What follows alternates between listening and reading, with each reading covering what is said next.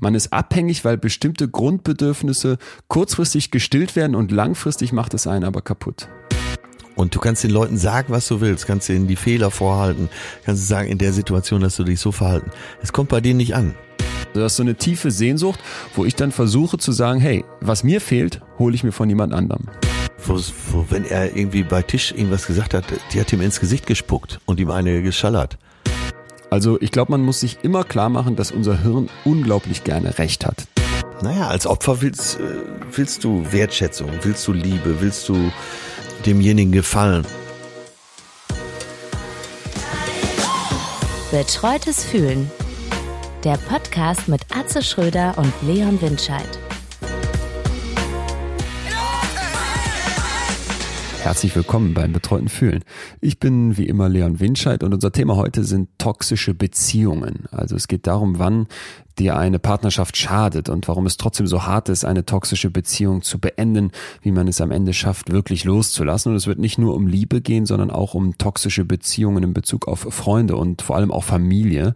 Und uns haben unglaublich viele Nachrichten von euch erreicht. Vielen, vielen lieben Dank, äh, vor allem auch für das ganze Vertrauen, was uns da entgegengebracht wurde. Die Geschichten sind zum Teil sehr krass. Darum soll es heute gehen. Aber vorher möchte ich natürlich wissen, wie geht es meinem Gegenüber? Äh, Doktor des Lebens, Atze Schröder. Ich möchte wie immer mal wissen, äh, lieber Atze, wie du dich fühlst, wie es dir geht.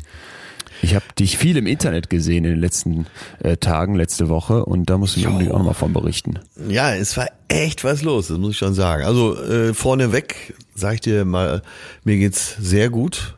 Ich sitze hier am Fenster, schaue nach draußen, habe eine Tasse Kaffee hier neben mir stehen und freue mich mit dir Kontakt zu haben, weil äh, wem soll ich sonst erzählen, wenn nicht meinem Lieblingstherapeuten? Schön gesagt. Wie geht's dir denn?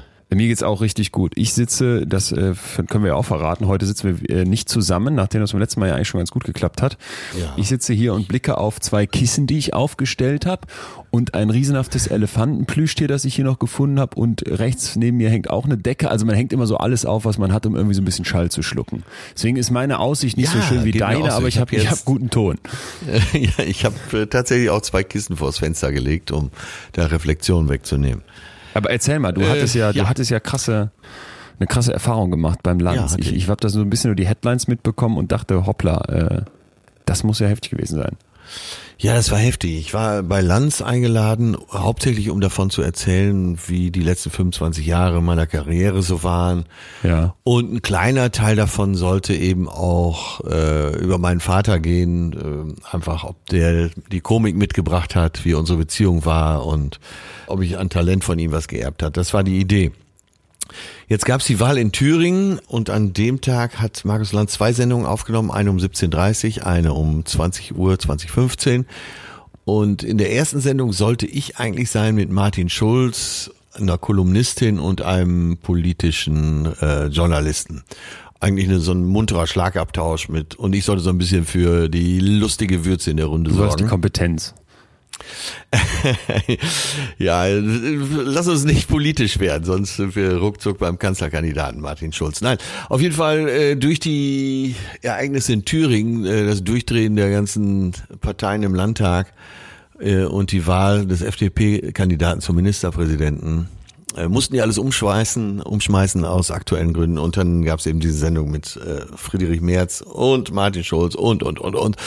Und ich bin dann in die Sendung gerutscht mit dem 87-jährigen Auschwitz-Opfer, die Eva und äh, ihre Tochter. Äh, die haben einerseits davon erzählt, wie es damals war, wie sie als Zwölfjährige nach Auschwitz kam und dort von den Russen befreit wurde.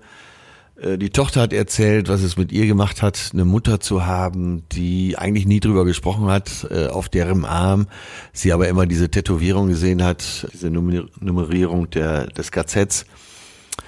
Äh, dann gab es einen Virologen, ein Doktor der Medizin hier aus dem Hamburger Tropeninstitut. Ja, und ganz zum Schluss war ich dann gefragt für die munteren Nachtgedanken sozusagen. Es kam aber alles ganz anders. Ich habe über meinen Vater dann irgendwann gesprochen, habe darüber gesprochen, dass mein äh, Vater eben als äh, Mitglied der Wehrmacht, als Soldat der Wehrmacht zur Tätergeneration gehörte und dann. Darf ich mal ja. kurz fragen, hat er dir davon erzählt? Also habt ihr auch dann im Vater-Sohn-Gespräch über sowas gesprochen, ja, sprechen können? In, Echt? In späteren Jahren hat er mit mir darüber gesprochen, nur mit mir. Ähm, es war ganz interessant. Der war aber, als er aus dem Krieg kam, überzeugter Pazifist und ich hätte fast gesagt militanter Pazifist, wenn, äh, wenn sich das nicht so aufheben würde. Ja, auf jeden Fall war es so, als die äh, Mutter und die Tochter erzählten neben mir, also die sozusagen das Opfer und ihre Tochter, da dachte ich irgendwann schon, bevor ich überhaupt an der Reihe war, na, ist schon komisch, weil mein Vater als Mitglied der Wehrmacht eben mehr Täter war und ich, ich als sein Sohn neben dem äh, äh, neben der Opfertochter sitze. Ja, und so kam so ein Gefühl in mir hoch, dass ich dann irgendwann den Weg bahnte und äh, ja, ich will nicht sagen, dass ich Kontrolle verloren habe, aber ich hatte auf einmal Lust darüber zu sprechen und habe mich dann ja am Ende der Sendung auch äh, stellvertretend entschuldigt. Und das ist auch nochmal ganz kurz, also was war das, was heißt das, was für Gefühle kamen da in dir hoch, wenn du sagst, du sitzt da und weißt, dein Vater war in der Wehrmacht, aber das war jetzt nicht deine Schuld, wenn man so möchte, direkt. Und da sitzt das Opfer, das im KZ gerade überlebt hat. Naja, die Tochter saß neben mir, die ist äh, 55, eins weiter ja. saß die Mutter und mir kam so Gedanken, dass ja, wenn mein Vater jetzt hier noch neben mir sitzen würde, das eine unglaubliche Paarung wäre. Also eben Opfer und Täter streng genommen. Und dann ähm, und das machte was mit mir. Das hat mich aufgewühlt innerlich, so dass ich irgendwann das Bedürfnis hatte, darüber zu sprechen. Und dann Lanz war schlau genug, das zu erkennen der Markus Lanz und hat dann irgendwann weiter nachgefragt nach meinem Vater und hat dann eben die entscheidende Frage irgendwann gestellt. Was wäre, wenn dein Vater jetzt hier sitzen würde? Und ich war mir sicher, weil mein Vater eben nach dem Krieg äh, überzeugter Pazifist war, mein Vater hätte sich entschuldigt. So habe ich es auch gesagt. Wenn mein Vater hier wäre, ich denke, er hätte sich entschuldigt. Und dann gab es in mir einen Impuls, den ich nicht mehr unter Kontrolle hatte. Ich bin dann aufgestanden, bin zu der Eva, zu der älteren Dame hingegangen und äh, habe sie in den Arm genommen und habe ihr ins Ohr gesagt, es tut mir leid. Und naja, das. Wie hat sie dann reagiert? Große, ja, Gott sei Dank hat sie äh, hat sie gesagt, danke, das bedeutet mir sehr viel. Das hat ah, sie krass. sogar wiederholt. Mir bedeutet das sehr viel. Und die Tochter hat mich äh, mehr oder weniger umarmt und hat mir so am Arm gefasst und hat mir bestimmt fünf bis zehnmal in der Sendung und nach der Sendung gesagt, äh, das bedeutet mir sehr, sehr viel. Und wir haben jetzt auch Kontakt miteinander aufgenommen, also wir stehen in Kontakt, äh, die Familie und ich. Äh, und das hat Riesenwellen geschlagen. Erstmal ging's in der deutschen Presse rauf und runter, dann klar äh, durch die sozialen Medien, vor allem äh, Instagram, Facebook, äh, Twitter habe ich nicht so mitgekriegt, weil ich nicht bei Twitter bin, aber da hat es auch wohl sehr viel Hass gegeben. Auf Facebook gab es auch, äh, naja, einige, sagen wir es mal im besten Sinne, launige Kommentare. Willst du wiederholen oder bist du so verärgert, dass du sagst? Äh, was, was waren so das Krasseste?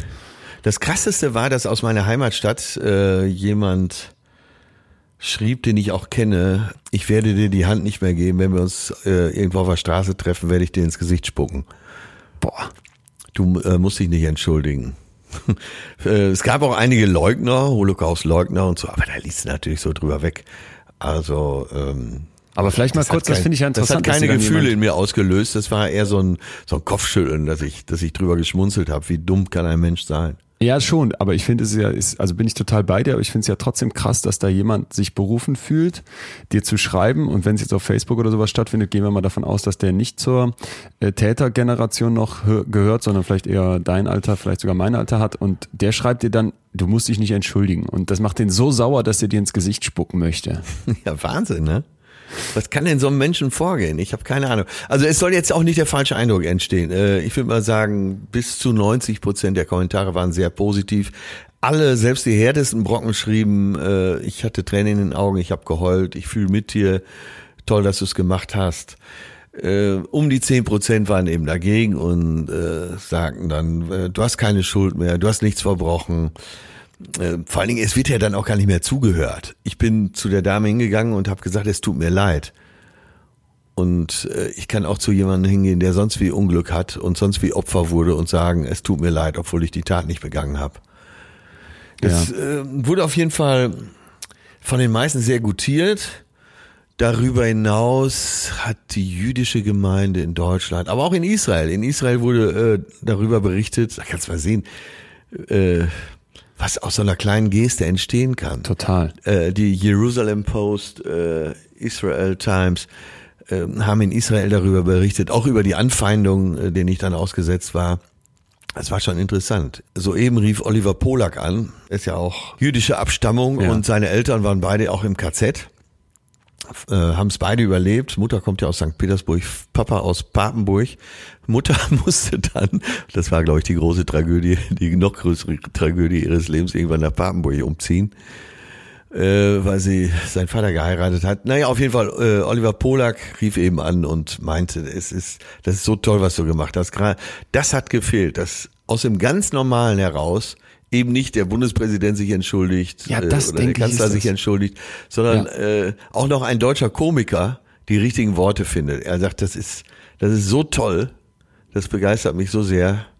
Ja. Also das packt mich persönlich auch, wo du es jetzt so erzählst, äh, an der Geschichte total. Dass ich mir auch vorstelle, als jetzt die 75-jährige Befreiung von Auschwitz gefeiert wurde kürzlich, da Am war 27. Januar, ja. Genau, da war so viel Debatte im Netz, auch habe ich mitbekommen, wo es darum ging, dass Leute gesagt haben, äh, ne, entweder tatsächlich Holocaust-Leugner, das sind sicherlich zum Glück die, die absolute Ausnahme, aber eben auch ganz viele, wo, wo es dann so, so Ungläubigkeit und so Fassungslosigkeit gab. Und das äh, finde ich einerseits ist total menschlich und ich glaube andererseits muss man sich einfach auch klar machen, dass es sehr menschlich ist, dass wenn bestimmte gesellschaftliche Grenzen eingetreten sind, dann grassiert der Hass und dann kannst du, wenn du es schaffst, irgendwie so eine ausgegrenzte Gruppe zu kreieren, ob das Juden sind, ob das Muslime sind, ob das äh, Frauen mit roten Haaren im Mittelalter waren, dann kannst du es schaffen, einen unglaublichen Hass zu schüren und dann, glaube ich, darf man sich nichts vormachen, dann wird plötzlich der Bäcker von nebenan, der, der Schriftsteller oder, oder die Lehrerin wird dann Teil,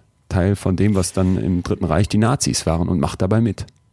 Ja, ja, ja. Und das geht durch alle gesellschaftlichen Schichten, wobei man doch ein gewisses Muster erkennt. Da müsstest du als Psychologe was zu sagen. Das speziell so bei Facebook und äh, in, insgesamt in den sozialen Medien, die sich auslassen, wo wenig Persönlichkeit dahinter ist, wo wo meistens auch die soziale, der soziale Status nicht besonders hoch ist. Äh, Ich gehe dann schon mal aufs Profil und guck, wer steckt denn dahinter.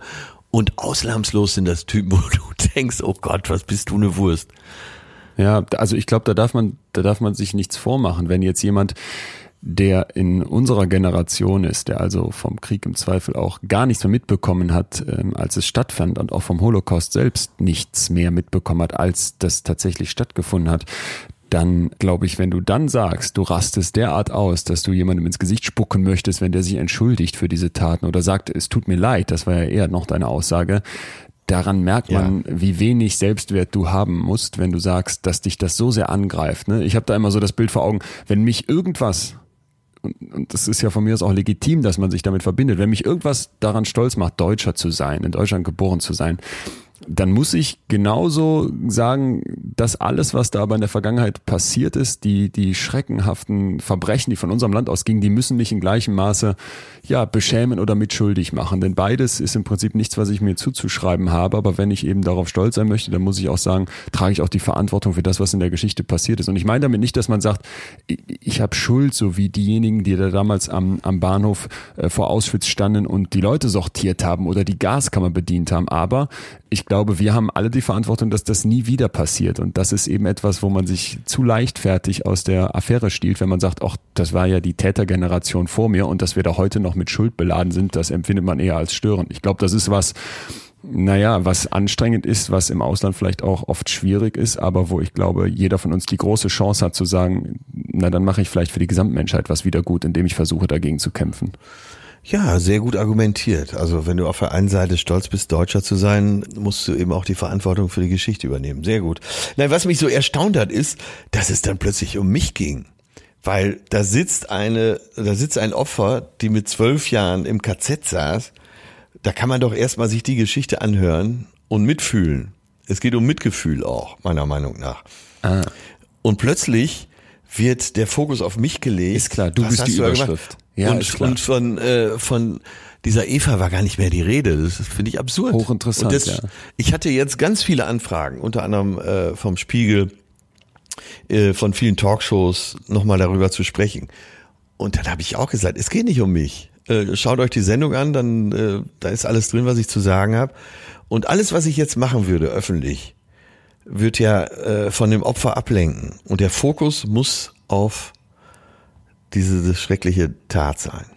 Da, weißt du, wie ich mir das äh, versuchen könnte? Also wenn ich jetzt, da, da muss ich jetzt eine Hypothese aufstellen, aber was ich mir vorstellen könnte, du hast ja gerade eben gesagt, du bist derjenige aus dem aus dem Volk, du bist derjenige, der jeder sein könnte. Ne? Klar, du bist bist berühmt, aber andererseits bist du bist du ein Comedian, hast eine hast eine freche Schnauze aus dem Ruhrpott so nach dem Motto, das ist ja die Rolle und so nimmt man dich wahr. Und wenn du dann plötzlich hingehst und sagst, ey, das tut mir leid, da hat mein, hat mein Vater etwas getan, was mir heute noch leid zu tun hat, glaube ich, rührt das ja an ganz vielen Leuten das Gefühl auf, ey, das bin eigentlich auch ich. Ja, bei mir ja. war es jetzt der Opa, wenn man so möchte, ne? aber im Grunde äh, kein Unterschied. Mein Opa hat auch im Krieg gekämpft und der hat genau. uns davon auch erzählt. Meine Oma war äh, Kindergärtnerin oder hat die Ausbildung gemacht in der Nazi-Zeit. Ne? Da kannst du die, die, die Ideale, die da vermittelt werden, auch vorstellen. Ja. Und ich habe meine Großeltern auch danach so wahrgenommen, als wären die völlig geläutert und auch überhaupt nicht irgendwie als, als Ausländer, als Minderheiten, als äh, irgendwem gegenüber feindlich, auch überhaupt nicht antisem antisemitisch. Aber trotzdem waren die Teil dieser Generation. Und wenn ich dann den Spiegel vorgehalten bekomme, ey Leute, auch wir haben noch eine Verantwortung, vielleicht keine Schuld mehr, aber eine Verantwortung, dann glaube ich, ist das, ist das das, was die Leute so aufrührt, dass man so merkt, hey, das könnte ich sein, der da jetzt gesessen hätte. Und hätte ich vielleicht so reagiert wie Atze oder nicht? Ja, halte ich für absolut richtig, was du sagst. Wir haben die Verantwortung. Wir brauchen gar nicht über Schuld streiten. Und man wird aber immer wieder auf dieses Feld gezogen. Du hast keine Schuld, du hast keine Schuld. Also von den Gegnern beziehungsweise Leugnern. Und das ist absurd, diese Diskussion. Brauchen wir nicht führen. Sie hilft vor allem keinen. Ich glaube, was ganz wichtig ist auch wirklich, dass man sich immer wieder klar macht, und das ist auch so eine Angst, die mir von meinen Eltern ganz früh mitgegeben wurde, die mich als Kind beschäftigt hat, das könnte wieder passieren. Da könnten ja. irgendwann wieder ja. Panzer durch Europa rollen. Da könnte es irgendwann wieder irgendeine Gruppe geben, die am Ende so beliebig rausgepickt wird, wie damals äh, schrecklicherweise die Juden, und dann wird die fertig gemacht und deportiert und umgebracht. Ne? Und das ist so etwas, wo ich denke, das ist leider auch Teil des Menschseins, dass sowas wieder passieren kann, dass der Mensch zu sowas in der Lage ist. Und zu sagen, das war da damals, das waren andere Zeiten, das waren andere Leute, so wäre ich nicht, sowas kann heute nie wieder vorkommen. Da macht man sich, glaube ich, es wirklich zu leicht. Ja, ich, und damals hat man es zu spät erkannt und deswegen muss man jetzt so wachsam sein. Und wenn ein im, äh, äh, widerlicher Bernd Höcke da seine Parolen raushaut und man reagiert jetzt nicht sofort darauf und äh, sagt sich, ach, lass den Knallkopf doch laufen, äh, dann machen wir, glaube ich, schon das Falsche. Wir müssen ganz früh wehrhaft sein. Das Bild von dem Kämmerich wieder die Hand gereicht bekommt von dem Höcke, ne? Das hat echt, das ja. hat in mir auch nochmal richtig was ausgelöst, wo ich so dachte, das war unfassbar blöd, was er da veranstaltet hat. Und wie gesagt, wir wollen jetzt hier nicht ins Tagespolitische gehen, aber ganz unabhängig davon, in dem Moment, wo du diese Schamgrenze nicht mehr hast, dass du dir von so einem Menschen wie Höcke und äh, FDP-Politiker wird politisch äh, informiert sein, was das für einer ist, indem du dir von dem überhaupt die Hand geben lässt auf diese Art und Weise. Der hat ja so halb den Kopf noch verneigt. Da ja. musst du merken, da musst du ja, merken, der, dass hier gerade was... war halt machttrunken. Ne? Wahnsinn. Äh, Im Taumel der Wollust, hätte ich fast gesagt. Also ich glaube, er wird nie wieder einen höheren sexuellen Punkt erreichen als an dem Tag. Oh Gott. Da, äh, Wurst. Da muss ich noch was erzählen. Und zwar war ich im Hotel Matze Ah ja, das war Entschuldigung, dass ich noch nicht nachgefragt habe. Nee, war, echt, war echt ein guter Abend. War, äh, kommt, glaube ich, in zwei Wochen raus, die Folge. Äh, der, diese Interview, ja, die, die ne? Interviewführung von Matze ist ja wirklich sensationell, oder? Sensationell. Auch wirklich so, dass ich dachte, das ist ja, glaube ich, das Beste, was passieren kann zwischendurch, wenn du denkst, du bist gar nicht mehr im Interview. Und Wie lange ging's? Weil wir haben massiv überzogen. wir haben zweieinhalb Stunden gemacht und ich habe die Zeit verflog und er meinte zu mir nach hoppla, äh, wir waren eigentlich anderthalb Stunden. Mit äh, Benjamin von Stuttgart-Barre hat er mal dreieinhalb Stunden gemacht, aber er meinte, die Leute bleiben dran, wenn sie das interessiert und wenn ihn das interessiert. Und es war also echt ein, echt ein spannendes Gespräch. Hat mich unglaublich viel hinterfragt und unglaublich viele so neue Sachen auch in mir angestoßen, im Prinzip nur durch Fragen. Ne? Und das war echt interessant. Und aber deswegen komme ich diese, drauf. Ähm, ja, diese ruhige Art von die ruhige Art, total. Matze, die öffnet ja. einen total. Ne? Nach einer Stunde geht's erst richtig los. Ja. Ja. Aber weshalb ich gerade bei dem Thema nochmal drauf kommen möchte, ist, dass wir, dass ich ihn danach so gefragt habe, weil, weil ich auch so gemerkt habe, der, der Mann hat echt mit vielen Leuten gesprochen, der, der hat eine hohe so eine Lebensweise Weisheit auch, dass ich gesagt habe, was mich die ganze Zeit umtreibt, ist die Frage, wie würde ich heute reagieren, wenn jetzt die Nazis gerade an der Macht wären oder an die Macht kämen, wäre ich so mutig wie die Geschwister Scholl. Also würde Ja. ich hingehen ne, und wie Sophie und Hans Scholl in der Uni, ich glaube in München ja, äh, Flugblätter im Foyer von der Treppe schmeißen, in dem genauen Wissen, dass wenn ich dabei erwischt werde, und das ist ja dann genau auch passiert, dass mein Kopf abgeschlagen wird. Ne? Und ich fand das Ja. so beachtlich. Und wenn man sich dann auch die Szene nochmal durchliest, wie Sophie Scholl wohl gegenüber ihren Eltern war, als dann klar war, jetzt gleich wird das Todesurteil vollstreckt. Und ich weiß nicht mehr genau das Zitat, aber es war sowas wie es ist ein guter Tag, weil wir äh, sterben für die richtige Sache, dass ich so dachte, boah, da habe ich bis heute so einen so einen tiefen Respekt und so viel Selbstzweifel gegenüber mir, weil ich mich frage, würde ich das auch schaffen? Würde ich das auch durchziehen können? Und Matze meinte sofort, tief in deinem Herzen weißt du das. Tief in deinem Herzen weiß das jeder. Kann jeder diese Frage sofort für sich beantworten. Und ich dachte erst, was meint er jetzt? Und dann sagt er, ja, dann hat er dich zitiert und meinte, äh, Atze hat doch mal erzählt äh, von dem Mann, der Nassrasierer ist, der sich morgens vor den Spiegel stellt und sich angucken muss und deswegen weiß, wer er ist, ne? weil man sich so tief in die Augen guckt. Und könnte ich jetzt mich vor so einen Spiegel stellen und sagen, ja, ich würde da in den Widerstand gehen bis zum, bis zum letzten, ich würde meinen Toten Kauf nehmen. Und dann habe ich einfach nur gedacht, nee, das würde ich wahrscheinlich mich nicht trauen. Ich glaube, das würde ich Ja. mir nicht trauen. Ja, ich würde mich wahrscheinlich auch nicht trauen. Ne? Und dann meinte er halt, dass es so wichtig ist, äh, das hatte er dann von Sibylle Berg wohl aus dem Interview, dass man sich klar macht, dass man mit den Mitteln, die einem zur Verfügung stehen und in dem Umfang, wie man sich dann eben traut, dass man bis dahin aber kämpft und macht, was man kann. Und da dachte Ja. ich so, das ist ein, das ist ein wertvoller Gedanke. Ne? Wenn ich dann vielleicht mich nicht traue, in den Widerstand zu gehen, dann bin ich zumindest jetzt vielleicht gerade, wenn so Anfänge wieder aufkommen, wo du denkst, ey, da müssen wir echt wachsam sein, dann bin ich dann so aktiv, wie es irgendwie geht und versuche so lange mitzumachen, wie ich weiß, jetzt ist noch nicht die Gefahr da, dass mein Kopf rollt. Und wenn dann mein Kopf rollen könnte, ja, dann weiß ich nicht, dann hau ich ab oder was auch immer ich dann mache, aber ich mache zumindest nie mit. Also so, so dass man da so eine, so eine relativierende Entscheidung trifft. Und das fand ich eigentlich interessant, weil ich glaube auch die Idee, dass wir dann alle so mutig wären wie die Geschwister Scholl, das ist natürlich eine Utopie.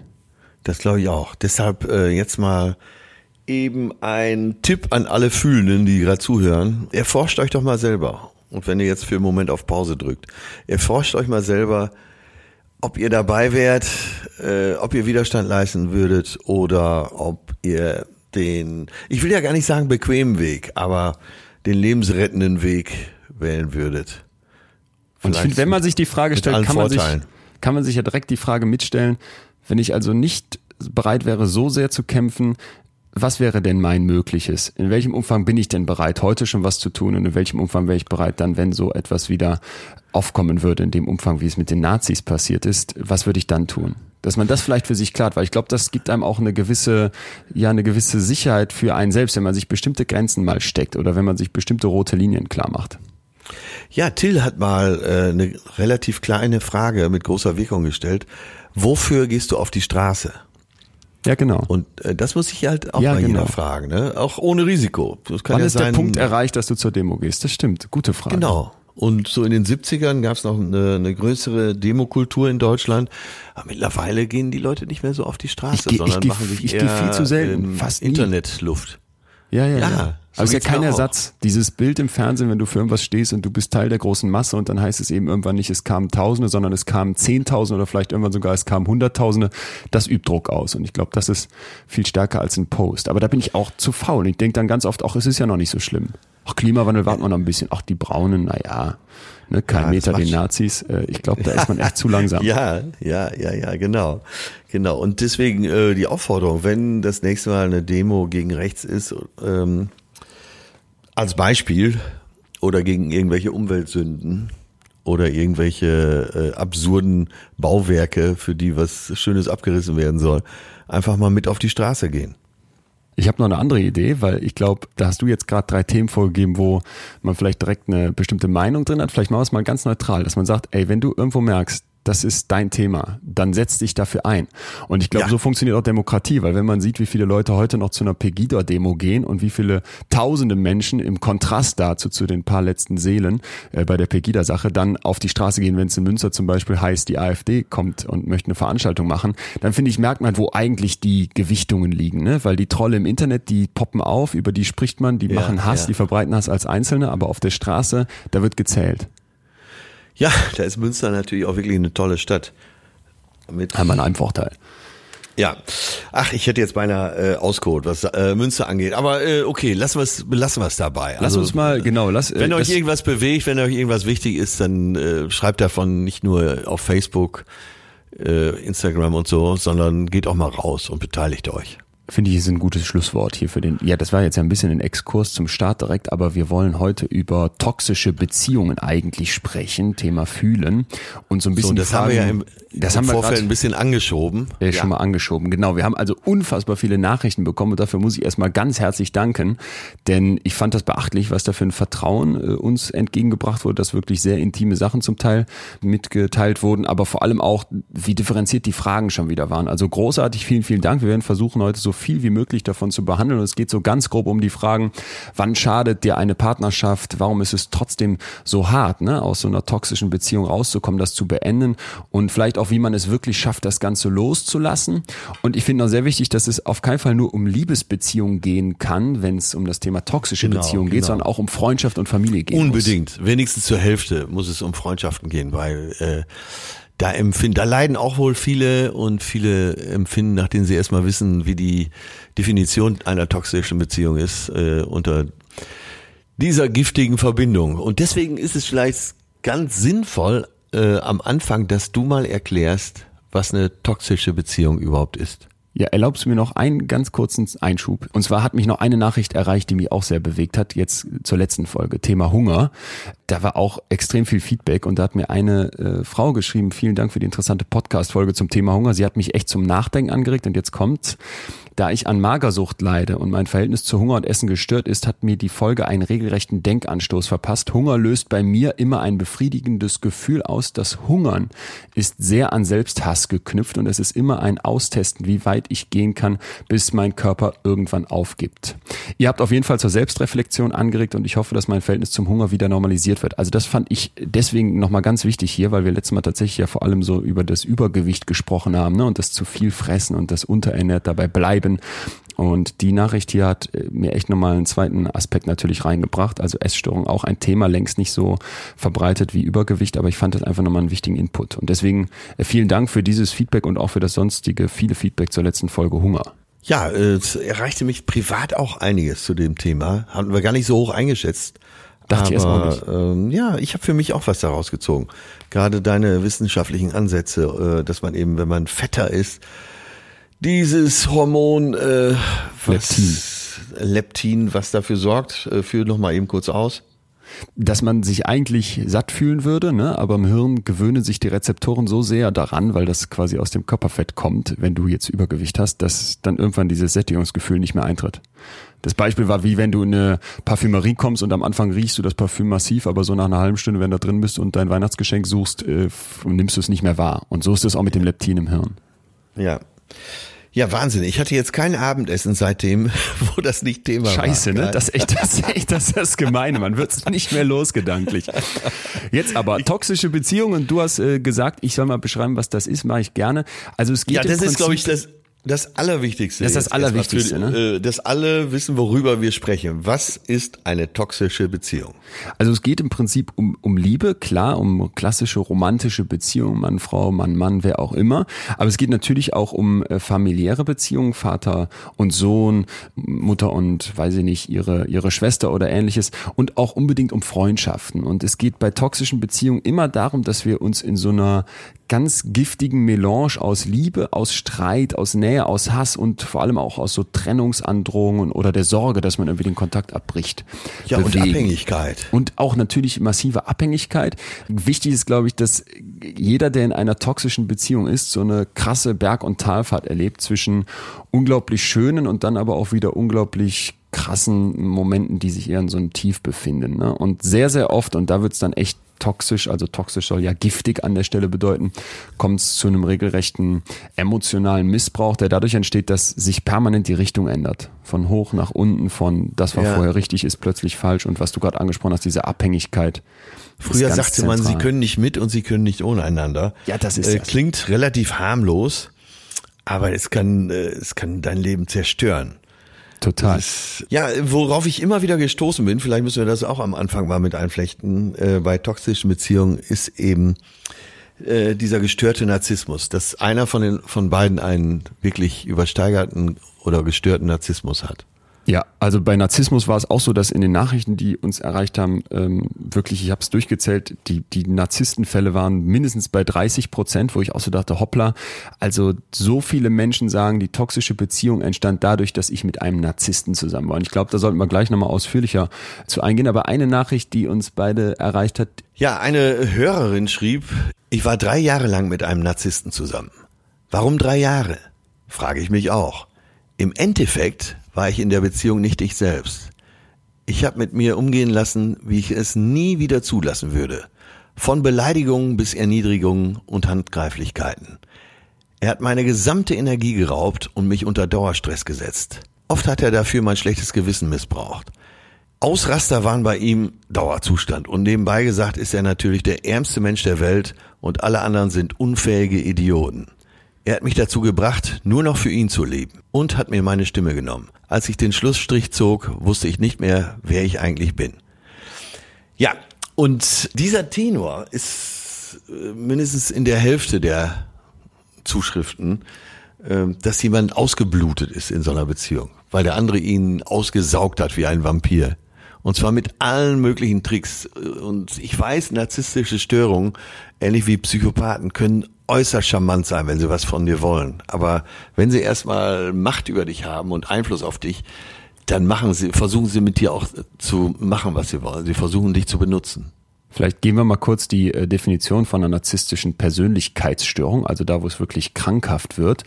Denn da steckt ganz viel drin von dem, was du gerade schon angerissen hast. Und ich, in, in der Abgrenzung zum äh, normalen Narzissmus. Ja, was ist jetzt normal? Ne? Das haben wir ja auch schon oft ja. gesagt, dass es so Graustufen oft gibt. Und ich glaube, deswegen ist es gut, wenn man wirklich die narzisstische Persönlichkeitsstörung einmal kennt, weil man daraus sehr viel ableiten kann, äh, wo vielleicht so die ersten Alarmsignale liegen, wenn sich Menschen in diese Richtung verhalten. Und zwar äh, Betroffene mit dieser Störung haben also ein grandioses Gefühl der eigenen Wichtigkeit. Ich bin das Allerwichtigste. Dann verlangen die daraus resultierend ein übermäßiges Maß an Bewunderung, also die wollen unbedingt von allen bewundert, geliebt werden.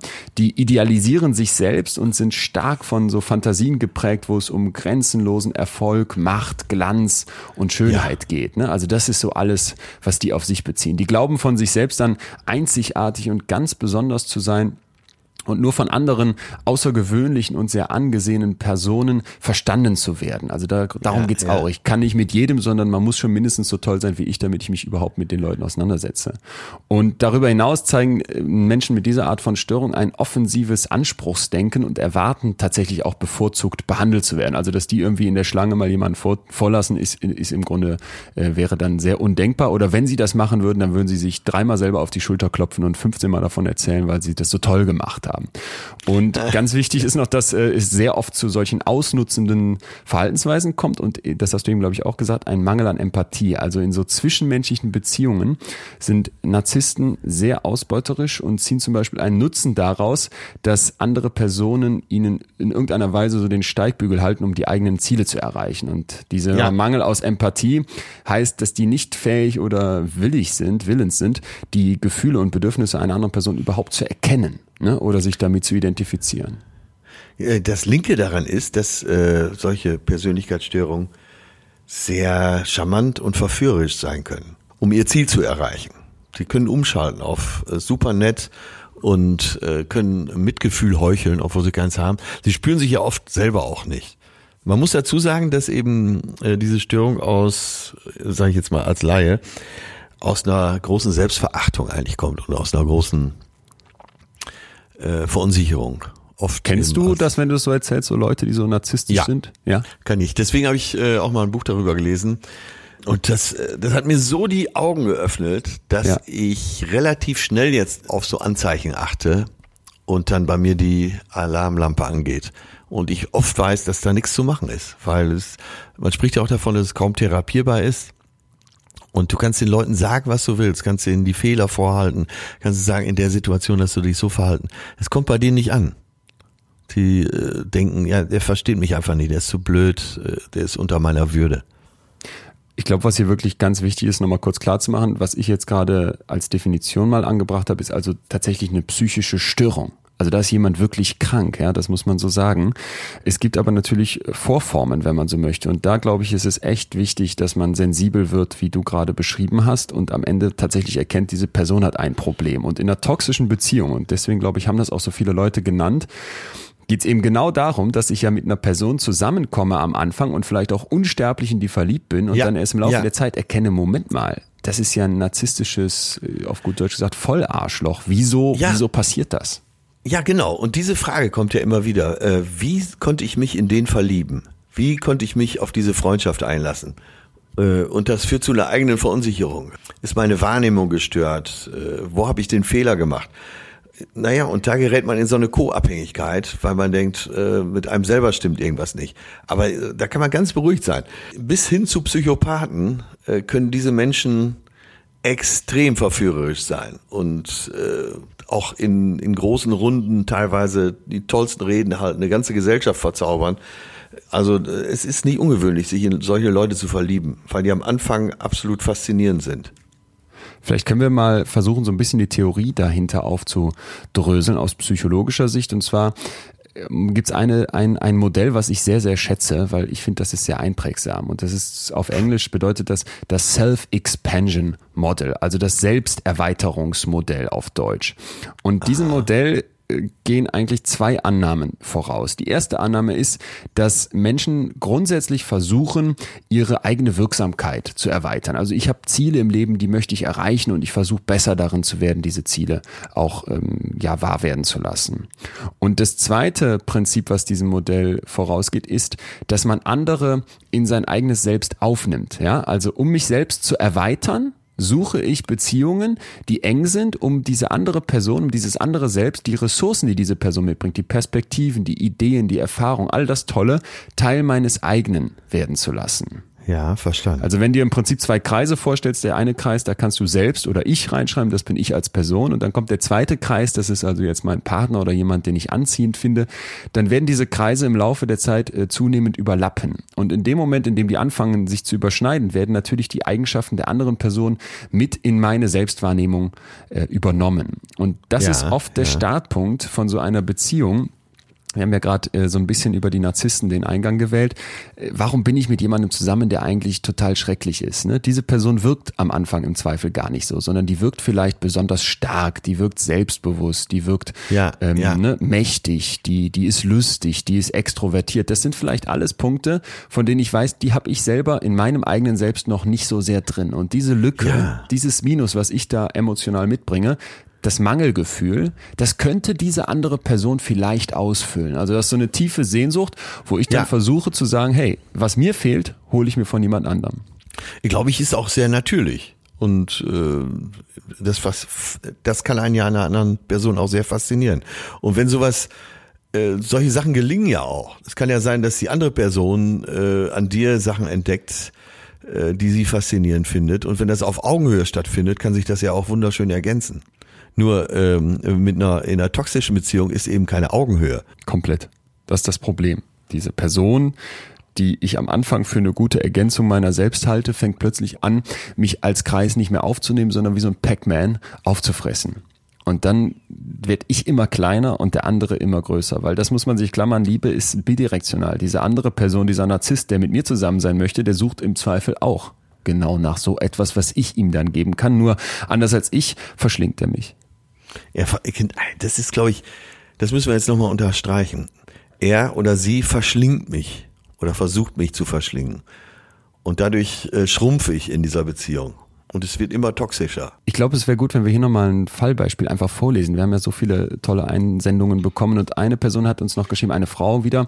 Ich hatte eine Beziehung zu einem Narzissten, da haben wir es also äh, nochmal, dass das so oft vorkommt. Taucht immer wieder auf. Taucht immer wieder auf. Es hat knapp fünf Jahre gedauert, um das zu begreifen und um von ihm loszukommen. Zu verstehen, dass die Fehler eigentlich bei ihm liegen und nicht bei mir.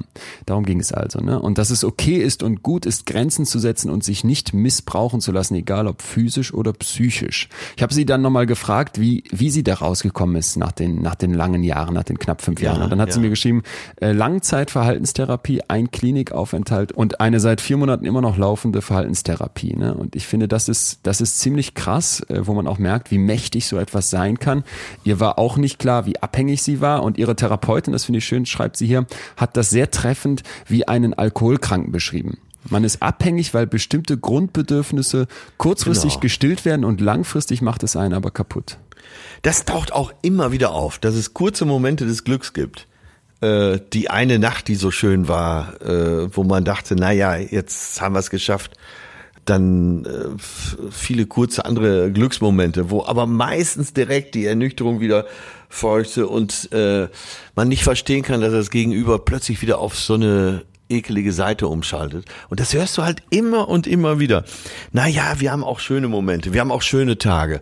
Ich habe einen ganz konkreten Fall in der näheren Bekanntschaft. Das war früher einer meiner besten Freunde.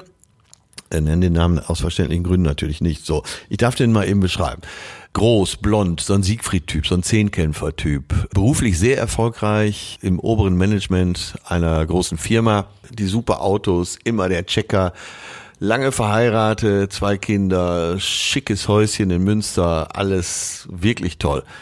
Und äh, er war aber immer so ein Checker, der auf mit irgendwelche Veranstaltungen kam, äh, entweder habe ich da gespielt oder wir gingen irgendwo in einen Club, was weiß ich, der mit einem Blick gesehen hat, da hinten ist das vollletzliche Rehlein, äh, die ich abschleppen kann.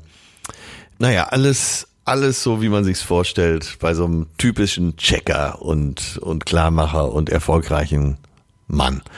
So, und der geriet ausgerechnet äh, am Weiberfastnacht an eine ja, äh, ziemlich runtergekommene Dame, zu dünn, zu kettenrauchend, zu versoffen, äh, mit vorne einen kaputten Zahn. Sag mal, nicht besonders verführerisch, aber die hat irgendeinen Punkt bei ihm getroffen, die hat von Anfang an es geschafft, ihm den Nasenring durch die Nase zu ziehen und ihn durch die Manege zu führen. Und danach veränderte sich seine ganze Welt. Er hat äh, mit den Kumpels kaum noch Kontakt, hat äh, zu Hause alles schleifen lassen. Äh, es gab sogar den Moment, wo er mich anrief und meinte, Atze, ich weiß nicht mehr weiter, was soll ich machen? Ich war gerade auf Tournee mit meinem zweiten Programm, mit meinem zweiten Erfolgsprogramm und er hat dann äh, gesagt, ich, ich weiß nicht mehr, wo oben und unten ist. Ich habe gesagt, komm mit, ich werde jetzt äh, von der Tourneeleitung überall ein zweites Zimmer zubuchen lassen und dann äh, sind wir halt mal fünf Tage zusammen auf Tour unterwegs. Und er hat sich bei mir ausgeheult und nach diesen fünf Tagen habe ich ihn nach Hause gebracht und er hat gesagt, pass auf, ich schmeiß die jetzt raus. Das muss hier ein Ende haben. Ich kann mich nie länger benutzen lassen. Ja, soll ich noch mit reinkommen? Nein. Atze, äh, fahr du nach Hause. Es war sonntagsabends. Äh, du hast die ganze Woche hart gearbeitet. Äh, wir telefonieren dann morgen wie es gelaufen ist. Ich sage, kein Problem, aber ich komme gerne mit rein und pass auf, dass es hier gut abläuft. Dann war er für mich eine Woche nicht mehr erreichbar äh, und irgendwann bekam ich eine SMS, Atze, mich belastet, dass du mit nicht klarkommst. Und ich habe dann zurückgeschrieben, äh, ich kann dir leider nicht mehr helfen, bitte lass mich in Ruhe. Da haben wir unsere langjährige Freundschaft beendet. Und der hat diese Frau geheiratet und ich habe aber nie wieder was davon gehört bisschen weiter ergangen ist. Aber das war so mit das Extremste, was ich erlebt habe. Krass. Ja. Also die Freundschaft ist dann gebrochen. Er wollte erst seine Hilfe, du und er, ihr wart euch einig, das ist nichts Gutes. Er kommt da nicht raus, er weiß nicht wie. Er hat mir Fälle erzählt, wo, wo sie, äh, wo, wo, wenn er irgendwie bei Tisch irgendwas gesagt hat, die hat ihm ins Gesicht gespuckt und ihm eine geschallert. Ähm, das ist doch Wahnsinn, ne? Wahnsinn. Und die sind heute noch zusammen, das ist bestimmt 20 Jahre her. Hammer. Ja, und so weit kann es gehen. Und äh, jetzt werden wahrscheinlich auch einige zuhören, die schon lange in einer toxischen Beziehung sind. Und äh, wenn man mal genau hinsieht, hat wahrscheinlich jeder im Bekanntenkreis auch äh, toxische Beziehungen, wo vielleicht der Unterlegene, wenn ich ihn mal so nennen darf, äh, sagt, na ja, es ist nicht perfekt, aber äh, es ist in Ordnung. Vielleicht gehen wir mal auf den äh, Mechanismus ein, der dahinter liegt, weil du hast ja einen Kumpel, von dem du sicherlich, sonst wäre es wahrscheinlich nicht dein Kumpel, auch sagen würdest, dass der eigentlich ein, schlauer Typ ist, dass der normalerweise auch äh, ganz sauber tickt und jetzt plötzlich dreht er da durch mit dieser Frau, die offensichtlich überhaupt nicht zu ihm passt oder ihm überhaupt nicht gut tut, sagen wir es mal lieber so. Und ich finde hier eine Frage noch ganz gut, die uns erreicht hat, die uns vielleicht zum nächsten Punkt bringen könnte, nämlich dem, dem Warum. Hier hat jemand geschrieben, erstmal krass, dass scheinbar so viele von toxischen Beziehungen betroffen sind. Ja. Ne? Äh, ja. Und was mich wirklich interessiert, warum wir an toxischen Beziehungen festhalten, obwohl wir sie scheinbar schon als solche identifiziert haben. Genau, das ne? das ja damit genau rein. die Frage ja. von deinem Freund auch. Und wir haben ja gerade eben schon mal über dieses Self-Expansion das Selbstexpansionsmodell, das Selbsterweiterungsmodell gesprochen. Ich glaube, man muss sich einfach hier nochmal den Mechanismus klar machen. In der toxischen Beziehung geht es immer darum, dass die Schmerzen, diese Tiefs, die man durchgeht, ja durch den anderen oder durch die Beziehung ausgelöst werden. Das heißt, der Schmerz wird durch den anderen ausgelöst und kann gleichzeitig, und das ist das Problem, nur von dieser anderen Person wieder genommen werden. Ja, man bekommt ja das Gefühl gegeben, hey, ich liebe dich, ich mag dich und ein paar Minuten später entzieht diese Person mir das ja. Gefühl wieder. Ja. Und in dem Moment, in dem man sich dann entspannt und gerade denkt, hey, das fühlt sich gut an und da ist wieder mal so ein Tag, der schön ist, ne, und in dem man die Bestätigung bekommt, dass man da nicht gerade die ganze Zeit in die falsche Richtung gelaufen ist, da fällt natürlich erstmal eine unglaubliche Last ab. Man fühlt sich wieder angekommen, man fühlt sich wieder gewertschätzt und das ist uns Menschen als hypersozialem Tier natürlich extrem wichtig. Aber dann kommt sofort wieder der nächste Moment, in dem mein Partner diese Beziehung in Frage stellt, ne, mir zu, zu verstehen gibt, dass ich irgendwie ein Minusmensch bin, dass ich überhaupt nichts äh, ihm gebe. Und damit entsteht natürlich eine unglaubliche Macht. Und dann tun wir alles dafür, weil unser Hirn sich noch erinnert, dieses schöne Gefühl von dem einen schönen Tag wieder zurückzubekommen. Und da ja. werden wir dann verletzbar und da werden wir angreifbar. Ab diesem Zeitpunkt kann man uns manipulieren, weil wir im Prinzip alle Macht abgegeben haben. Ja, und das Wort Macht taucht jetzt gerade zum ersten Mal auf, aber da liegt's. Die eine Person möchte Macht, die andere äh, und beide möchten Wertschätzung. Die Machtperson natürlich auf eine andere Art, äh, indem sie dich unterwirft. Aber ähm, naja, als Opfer willst, äh, willst du Wertschätzung, willst du Liebe, willst du äh, demjenigen gefallen. Und du bist bereit, für wenige gute Momente viele Scheißmomente zu ertragen. Du hast eben den Vergleich mit dem Alkoholiker gebracht. Es ist der kurze Rausch und darauf folgt wieder die Ernüchterung. Und du bist bereit für diesen kurzen Rausch, es immer und immer und immer wieder zu probieren. So genauso funktionieren Drogen, genauso funktioniert Rausch. Du kriegst den kurzen Moment unmittelbar in Folge auf die Einnahme. Du schmeißt irgendwas ein, du besäufst dich und es fühlt sich erstmal total toll an. Die unschönen Folgen kommen zeitversetzt. Was passiert in deinem Kopf? Der Kopf merkt sich, ach super, Pille rein und mir geht's gut. Ach super, drei Flaschen Bier auf und ich kann beruhigt den Abend begehen, ne? statt dass dieses ganze Grübeln in meinem Kopf stattfindet, statt dass die ganzen Sorgen da sind. Und die negativen Auswirkungen kommen zeitversetzt, also hat es dein Hirn unglaublich viel schwieriger zu verstehen, dass die im Zusammenhang damit sind. Also, dass dieses, diese Droge, die du nimmst, das auslöst. Und das ist genauso im Prinzip in einer toxischen Beziehung. Der schöne, tolle Moment, da siehst du sofort, ach, diese klasse Person steht da vor mir, aber dass da die ganze Zeit was an dir gräbt, dass da etwas an dir nagt, dass du vielleicht nicht mehr der bist, der du mal warst, das übersiehst du, weil das indirekter, weil das oft erst langfristiger wirkt. Und das ist die ja. große Gefahr, die Verwechslung, die unser Hirn da macht. Ja, und äh, die Entwertung, die dabei stattfindet, führt dazu, dass dein Selbstbewusstsein kontinuierlich abnimmt. Das heißt, äh, du suchst den Fehler bei dir selbst und denkst dir, was stimmt denn mit mir nicht? Dass mir das einerseits gefällt und ich andererseits so leide. Und das ist, glaube ich, so ein Mechanismus, der dich da immer weiter reingeraten lässt. Ja. Also ich, also ich hatte mit einer Psychologin mal äh, ein Gespräch eben über, ähm, nicht über toxische Beziehungen, aber über narzisstische Persönlichkeitsstörung. Und äh, sie verglich das eben nicht mit dem Alkoholiker, sondern mit einer äh, Co-Abhängigkeit. Weil der Alkoholiker ist ja krank. Ich weiß nicht, ob das Bild immer noch stimmt. Der Alkoholiker ist krank, aber äh, alle, die schon mal Alkoholikerfamilien selber erlebt haben oder beobachtet haben, wissen ja, die drumherum sind eben auch co-abhängig. Die versuchen für die guten Momente die kaputten Momente zu ertragen. Und ähnlich wie beim Alkoholiker muss man die narzisstische Störung, wenn es überhaupt eine Lösung geben soll, einfach vor die Wand fahren lassen In dem Buch, was ich gelesen habe, hieß es tenormäßig, äh, pack deine Sachen und sieh zu, dass du Land gewinnst. Weil Narzissten eben so eine große Rolle spielen und weil, glaube ich, auch oft nicht ganz einfach ist zu erkennen, wer jemand ist und wenn wer, wer eben keiner ist, gibt es ein, einen tollen psychologischen Test. Ich glaube, ich habe davon schon mal erzählt. Normalerweise ist so ein Persönlichkeitstest, der so Eigenschaften abfragt, der besteht aus vielen verschiedenen Fragen, die dann nachher zusammengerechnet und addiert werden, dann stehen, entstehen irgendwelche Mittelwerte. Aber Wissenschaftler haben herausgefunden, dass im Falle von Narzissten, also Menschen, die wirklich diese Störung erfüllen, erfüllen. Eine einzige Frage ausreicht, um zu checken, haben die das oder haben die das nicht. Das ist jetzt vereinfacht gesagt, die Studie geht genau gesagt so. Die haben also diese einzelne Frage verglichen mit solchen Persönlichkeitstests, die das in der Tiefe erheben und konnten zeigen, dass da ein extrem hoher Zusammenhang besteht. Ja, also dieses, diese einzelne Frage konnte also mit sehr hoher Wahrscheinlichkeit voraussagen, was sonst so ein Persönlichkeitstest gefunden hat. Dazu muss man der Person kurz erklären, was narzisstisch bedeutet, nämlich, dass jemand egoistisch und selbstzentriert ist und dann fragt man die Person einfach, würdest du der Aussage zustimmen, ich bin ein Narzisst? So, und echte Narzissten, die sagen dann ja. Weil die das ah, okay. im Prinzip überhaupt nicht schlimm finden, dass die so sind, wie sie sind. Die sind so selbst überzeugt, dass die sagen, natürlich bin ich äh, manchmal egoistisch und vielleicht auch selbstzentriert ne? und vielleicht bin ich auch ein Narzisst. Und wenn das jemand mit Ja beantwortet und das ernsthaft ist, nach der kurzen Beschreibung, dann sollte man sich doch Gedanken machen. Und ich glaube auch, dass ein Punkt, den du gerade angesprochen hast, der hier sehr wichtig ist, äh, diese Co-Abhängigkeit immer eine Rolle spielt. Der Narzisst lebt natürlich davon, dass da jemand anders daherkommt und ihn nicht in seine Grenzen weist. Und irgendwann sind Punkte überschritten, wo man das nicht mehr schaffen kann, diese Person in die Grenzen zu weisen. Und dann muss man die Zelte abbrechen. Das ist dann der einzige Weg. Wir werden nachher nochmal ausführlicher ja. über das Thema sprechen, wie komme ich raus? Also wie schafft man das aus so einer Beziehung äh, auszubrechen? Wie schafft man da einen guten Schlussstrich zu setzen? Denn das scheint ja nicht so einfach zu sein, wie wir gerade eben auch schon an deinem, an deinem Freund im Prinzip erlebt haben. Ich wollte aber nochmal so ein bisschen darauf eingehen, dieses, ne, warum rutscht man überhaupt rein? Wie, wie passiert das? Und da gab es eine ganz interessante Studie von Wissenschaftlern aus den Vereinigten Staaten und die haben untersucht, wie Angst und Belohnung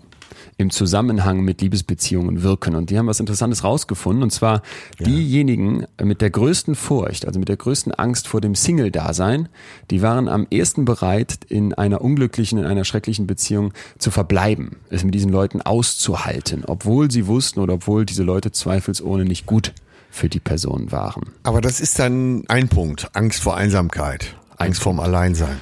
Wir haben ja auch schon über dieses äh, Self-Expansion, Selbsterweiterungsmodell gesprochen. Was habe ich selbst für Defizite, die ich vielleicht suche, in dieser anderen Person dann auszugleichen? Ein Thema, wo ich glaube auch immer einen Grund sich drin verstecken kann, ist, dass man irgendwann bereit ist, sich selbst zu verbiegen. Ne? Also, dass man so die Grenze überschreitet, wo man auch sagen kann, ja, da gucke ich mich im Spiegel an und das bin ich. Und da hat uns auch ja. eine Hörerin was Interessantes geschickt und geschrieben, mein Ex-Freund wollte sehr lange eine offene Beziehung, aber ich ja. wollte das nicht. Ich hätte mich sicherlich irgendwann dazu breitschlagen lassen, aber irgendwas in mir hat sich lange Zeit dagegen gesträubt. Im Nachhinein habe ich herausgefunden, dass er sie hinter meinem Rücken trotzdem geführt hat, also diese offene Beziehung. So ja. eine toxische Beziehung kann so viel Selbstbewusstsein und so viel Vertrauen kaputt machen. Meine Erfahrung. In dem Moment, in dem man sich selbst verliert, also Entscheidungen gegen seinen inneren Instinkt trifft, läuft etwas schief. Das finde ich ist, ist ein ganz, ganz wichtiger Punkt, weil ich glaube, wir Menschen haben doch ein sehr sensibles Gespür dafür, wer wir selbst sind. Und man ja, merkt, wie, wenn man wie kommt es dazu, dass man äh, sich das nicht eingesteht? Viele, die sich dann irgendwann getrennt haben, haben ja dann später gesagt, oh Gott, das hätte ich Jahre vorher machen müssen. Warum Warum äh, gesteht man sich das nicht vorher schon ein? Weil es unglaublich schwierig ist, sich einzugestehen, dass man einen Fehler gemacht hat. Also ich glaube, man muss sich immer klar machen, dass unser Hirn unglaublich gerne Recht hat. Das lieben wir Menschen. Und Fehler, also ein tatsächliches Scheitern uns einzugestehen, vor allem wenn es um etwas geht, wo wir vielleicht sogar Jahre reingesteckt haben, das ist ein unglaublich schmerzhafter Schritt. Und das ist, glaube ich, auch etwas, wo man, wo man ein bisschen an der Mentalität, an der eigenen Mentalität anfangen muss zu arbeiten. Wenn man merkt, man ist da zu lange in die falsche Richtung gelaufen, dann ist jeder weitere Schritt kein Schritt hin zur Lösung, sondern bringt mich nur noch weiter vom richtigen Weg ab. Ne? Und so sehr Können ich, wir da das, äh, ja. das Bild des Wanderers benutzen, äh, der den falschen Weg geht, aber sich das lange nicht eingestehen will, weil er Absolut. auch zurückkehren muss? Ja, genau. Ich glaube, genau das ist der Punkt. Dieser Weg zurück ne, ist dann das, wovor man Angst hat. Das hatten wir ja gerade eben auch gesagt. So diese Idee, dass ich alleine bin, dass ich wieder Single wäre. Das ja. ist, ist natürlich immer eine schmerzhafte, eine schmerzhafte Da fällt Überlegung. mir folgendes Bild zu ein, auch von der Psychologin mal gebracht. Äh, man merkt oft, man sitzt im falschen Zug, hat aber Angst davor, am nächsten Bahnhof im Nirgendwo auszusteigen, weil man eventuell eine Stunde auf dem kalten Bahnsteig stehen müsste. Super. Ja, finde ich passt total. Schönes Bild, Bild, oder? Ja, passt Ja. total das Bild. Und ich habe noch ein anderes äh, Bild, was ich glaube, was da auch ganz gut passt. Vielleicht kennst du so dieses Phänomen von kleinen Kindern. Meine Eltern haben letztens noch die alten Videos von meinem Bruder und mir zusammengeschnitten und dann haben wir uns die angeguckt und da gab es irgendwie eins, weiß ich nicht, 92 oder sowas. Da war ich drei oder vier Jahre alt und wir waren im Kölner Zoo. Und dann laufe ich da mit dieser kleinen Latzhose und diesem Halstuch um durch den Zoo, durch dieses Gelände, was ich noch nicht kenne. Äh, Ja, ich sah eher ziemlich dösig aus, aber ähm, das, was ich interessant fand, war, dass sowas passierte, was ich heute auch oft bei Kindern sehe. Ich laufe vor, guck mich um, merke, jetzt bin ich zu weit weg von Mama und Papa, drehe mich Ja. wieder um und lauf zurück. Und das immer wieder, ja. Also du, das Kind hat natürlich äh, dieses, na, dieses Spannungsverhältnis, was in uns allen auch als Erwachsener drinsteckt, nämlich ich möchte selber Neues erkunden, ich möchte meine Grenzen austesten, aber ich möchte auch immer wieder zurück zum Vertrauten, zu dem, was ich kenne, was mir irgendwie Sicherheit und Halt gibt. Das sind beim Kind die Eltern und das sind bei Ja. Erwachsenen natürlich ganz oft die Beziehungen, die einfach schon seit Jahren da sind. Und an der Stelle, wo man, wo man sich das nicht mehr traut, dann den nächsten Schritt zu gehen und zu sagen, nee, ich entferne mich jetzt so weit von dieser Beziehung, so weit von diesem, was ich schon kenne, von dem Vertrauten, dass ich da wieder rauskomme, da zieht sie mich zurück wie an so einem Gummiband und dann wird's wieder gefährlich und toxisch. Ja, aber irgendwann bist du ja doch weitergegangen. Irgendwann bist du ja dann doch weg von deinen Eltern. Das ist genau der Punkt, wo dann als Kind vielleicht auch einfach eine natürliche Entwicklung durchgehst und irgendwann auch klar ist, dass sich Kinder und vor allem ja dann Jugendliche weiterentwickeln und lösen. Das ist so ein bisschen der natürliche und auch akzeptierte Gang der Dinge. Aber es ist ja immer noch so, dass sehr viele Menschen ein Scheitern einer Beziehung als sag ich mal, so eine Art Scheitern des Gesamtlebens betrachten. Ne? Jetzt haben wir auch noch Kinder zusammen und jetzt sagen wir, das war's und oh mein Gott, das hätte man sich doch alles anders gewünscht und was war das für ein Fehler von mir, da anfangs Ja. nicht besser geguckt zu haben. Und das ist eben etwas, wo äh, vielleicht der Unterschied zur Pubertät oder zum Erwachsenenwerden liegt, dass man sich in dieser Zeit verändert und vielleicht auch mal Fehler macht ne? und den Weg neu bestimmen muss und das Studium abbricht oder sich irgendwie mal den, einen Haarschnitt verpasst hat, der nachher einfach nur peinlich war. Das ist da normal und das ist im Erwachsenenleben eben äh, oft nicht als normal wahrgenommen, obwohl es total normal ist. Und das ist, glaube ich, auch ein ganz, ganz großes Problem. Wie viele Leute kennen wir alle, die äh, sich dann kurz nachdem die Kinder aus dem Haus sind trennen und sagen, ja, jetzt haben wir die Kinder durchgebracht und äh, müssen sich dann eigentlich eingestehen, hey, Moment mal, waren wir jetzt hier nicht gerade 10, 15, vielleicht 20 Jahre zusammen, nur weil wir dachten, dass sich das für die Kinder gehört, dass die Eltern zusammenbleiben. Da hat mir eine Paartherapeutin letztens gesagt, ich habe sie genau auf dieses Problem angesprochen äh, oder dieses Phänomen, dass viele sich trennen, wenn die Kinder aus dem Haus sind. Da meinte sie, das Dritte fehlt. Da habe ich nachgefragt, ja, wie das Dritte? Ja, eigentlich das Projekt fehlt. Du hattest vielleicht, als du keine Kinder hattest, das Projekt Hausbau, äh, die Wohnung, die gekauft wird oder eingerichtet wird. Du hast immer Projekte gehabt. Dann kamen die Kinder. Das ist natürlich das Lebensprojekt sowieso äh, nicht nur emotional, sondern eben auch von der Selbstverwirklichung. Ja, und wenn die dann aus dem Haus sind, dann fehlt das. Das Dritte fehlt. Das Projekt. Was hältst du von dieser Begründung? Ich lese dir mal noch was vor, was mich erreicht hat von einer Frau, die äh, genau dieses Thema anreißt, nämlich Beziehung, Ehe und auch so ein bisschen, glaube ich, Projekt sein oder Projekte haben. Die Frau schreibt, Hi Leon, ich hatte eine toxische Beziehung. Das ging irgendwie lange Zeit für mich gut, bis meine Tochter geboren wurde. Dann brach er, also ihr Mann, völlig ein und das Leben war der blanke Horror. Ich war so am Boden, dass ich mich nicht trennen konnte, obwohl ich so viel Unterstützung von meiner Familie hatte.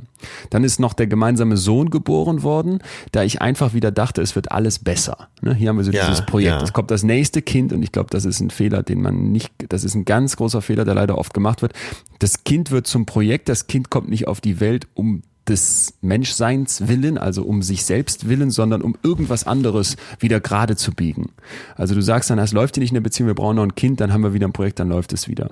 Die Frau schreibt dann weiter, als er ein Jahr alt war, habe ich mich mit zwei Kindern von heute auf morgen getrennt. Also der Sohn und die Tochter sind da und sie trennt sich plötzlich. Es war der schönste Tag in meinem Leben. Ich war so unglaublich frei. Das ist jetzt, sie fünf Jahre ne? her. Ja, Ja, ja. warte, sie Ja. sagt jetzt, ne? Das ist jetzt fünf Jahre her. Bedingt dadurch, dass ich meinen Kindern einen normalen Umgang zu ihrem Vater ermögliche, komme ich natürlich nicht von meinem Ex-Mann los. Somit scheitert auch jeder Versuch einer neuen Beziehung für mich. Es ist wie eine Spirale. Trotzdem gehe ich straight und happy durchs Leben und bin froh um alles, was ich schaffe. Das größte Geschenk der Erde bleibt mir ein Leben lang. Das werden die Kinder sein. Und ich glaube, äh, hier merkt man auch diesen Zwist, der da bleibt. Ne? Du musst natürlich Ja, irgendwie, ja. du hast das Bestreben deinen Kindern danach, ein so normales Leben wie irgend möglich zu ermöglichen. Das heißt, du triffst deinen Ex-Mann wieder, von dem du eigentlich nichts mehr hören möchtest. Und sie sagt, dass das für sie auch die neue Beziehung im Prinzip nicht möglich macht, dass hier eine Spirale aufrechterhalten bleibt. Und trotzdem, und das finde ich das Gute, sagt sie ja, dass der Tag dieser Trennung genau das Richtige war und dass sie jetzt straight und happy durchs Leben geht. Also ich glaube, dieses Übersehen, wie gut könnte es eigentlich sein, das ist auch oft ein Grund in toxischen Beziehungen. Ja, und äh, wenn man Entscheidungen trifft, äh, ist wahrscheinlich in vielen anderen Fällen auch so, aber das ist ja eine existenzielle Entscheidung, die man da trifft. Die ist am Anfang super schwer, vielleicht in der Mittelphase auch sehr chaotisch, aber fast alle sagen dann irgendwann, es ist wunderbar. Ich habe eine gute Bekannte und auch äh, eine Kollegin, weil ich mit der auch immer wieder im Business-Kontext zu tun habe.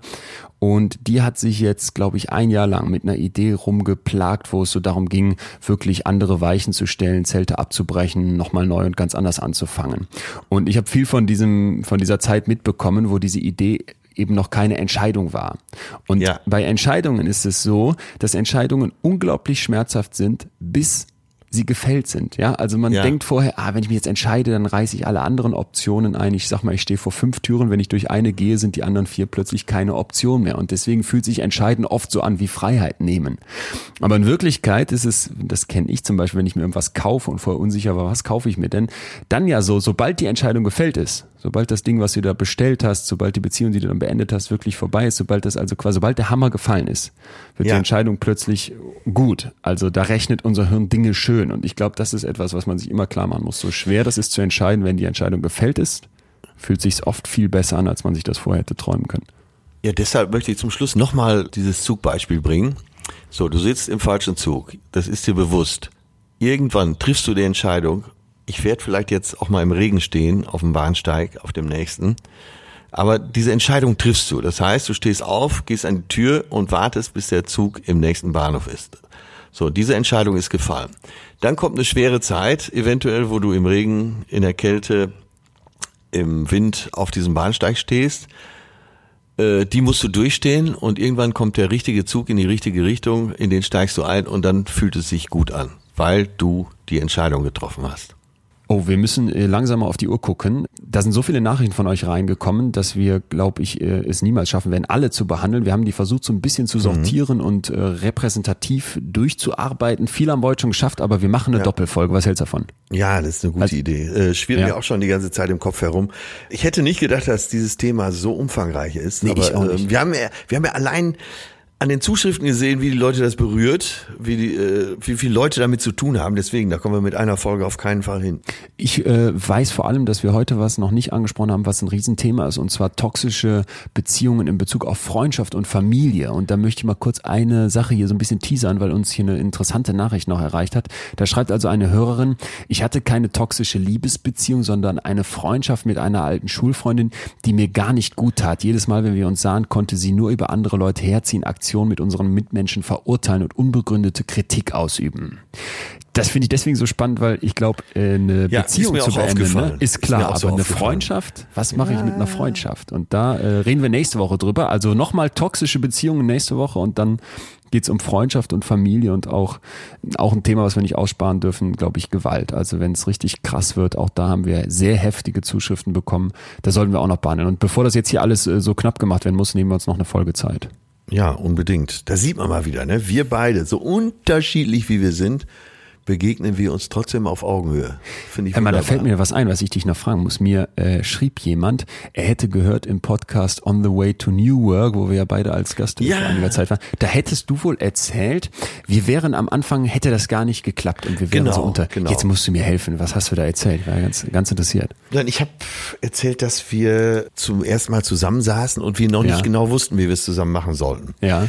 Dann hast du gesagt, ja, pass auf, ich bin der Wissenschaftler und du bist, äh, du bist halt der Atze. So habe ich es bestimmt nicht gesagt. Okay, ja, aber so ich beschönige das jetzt mal. Ja, ja, und ich habe dann eine halbe Stunde später gesagt, was ist denn, wenn ich schlau bin und du kannst einfach nur gut lernen? Ja. Und so haben wir uns langsam zusammengerauft. Dann haben wir aber, ich glaube, sogar zwei Folgen gemacht, wo, mit denen wir nicht zufrieden waren. Dann haben wir Das uns das stimmt, nochmal alles stimmt. durch den Kopf gehen lassen. äh, Eine war das Geduld, die liegt im Giftschrank. Geduld müssen wir vielleicht irgendwann nochmal machen, aber ich weiß auch, Und dann haben, äh, haben wir ja zueinander gefunden. Und Ja. äh, ich finde das mehr und mehr eine tolle Basis, auf der wir unterwegs sind. Äh, ich genieße das sehr. Was mich vor allem so freut, ist echt, dass das jetzt hier nicht äh, nur von uns beiden hin und her geht, sondern mittlerweile irgendwie so eine neue Ebene bekommt, dadurch, dass wir hier so viele Ja. Zuschriften bekommen haben und das damit irgendwie so auch übers Mikrofon bis in die Kopfhörer und dann wieder zurück zu uns kommt. Also das ist, glaube ich, echt auch nochmal ein, ein guter Punkt, dass wir das hier so einbringen. Das werden wir öfter machen jetzt. Ja. Oder? Ja, ich überlege gerade, ob irgendwann sind wir so interessant für die Werbung, da kommt an dieser Stelle so. Und wir haben hier einen kleinen Hinweis auf Milka Noisette Schokolade. Wenn ihr schlechte Gefühle habt, ein, zwei Schokoladen essen. Mmh, lecker. Das war jetzt Solange- ne, das war ein Gag. ja, ja. Ich, das waren siehst jetzt du, die so weit ersten bin ich schon. Tausender, Ich die muss wir hier schon. Solange du keine Wurstwerbung bei uns unterbringst, bin ich zufrieden. Ich würde sagen, äh, wir, wir hören uns nächste Woche wieder zum Thema toxische Beziehungen. Und wenn ihr noch Sachen habt, schickt uns gerne wie immer Nachrichten. Wir freuen uns auch über eure Bewertungen. Auch die lesen wir wenig oder viele Sterne, Hauptsache konstruktiv. Bewertet uns gerne überall, wo ihr uns hören könnt und abonniert uns. Bis dahin, äh, frohes Fühlen. Ja, genau. Fühlt euch gut. Das war Betreutes Fühlen. Der Podcast mit Atze Schröder und Leon Windscheid. Jetzt abonnieren auf Spotify, Deezer, iTunes und überall, wo es Podcasts gibt.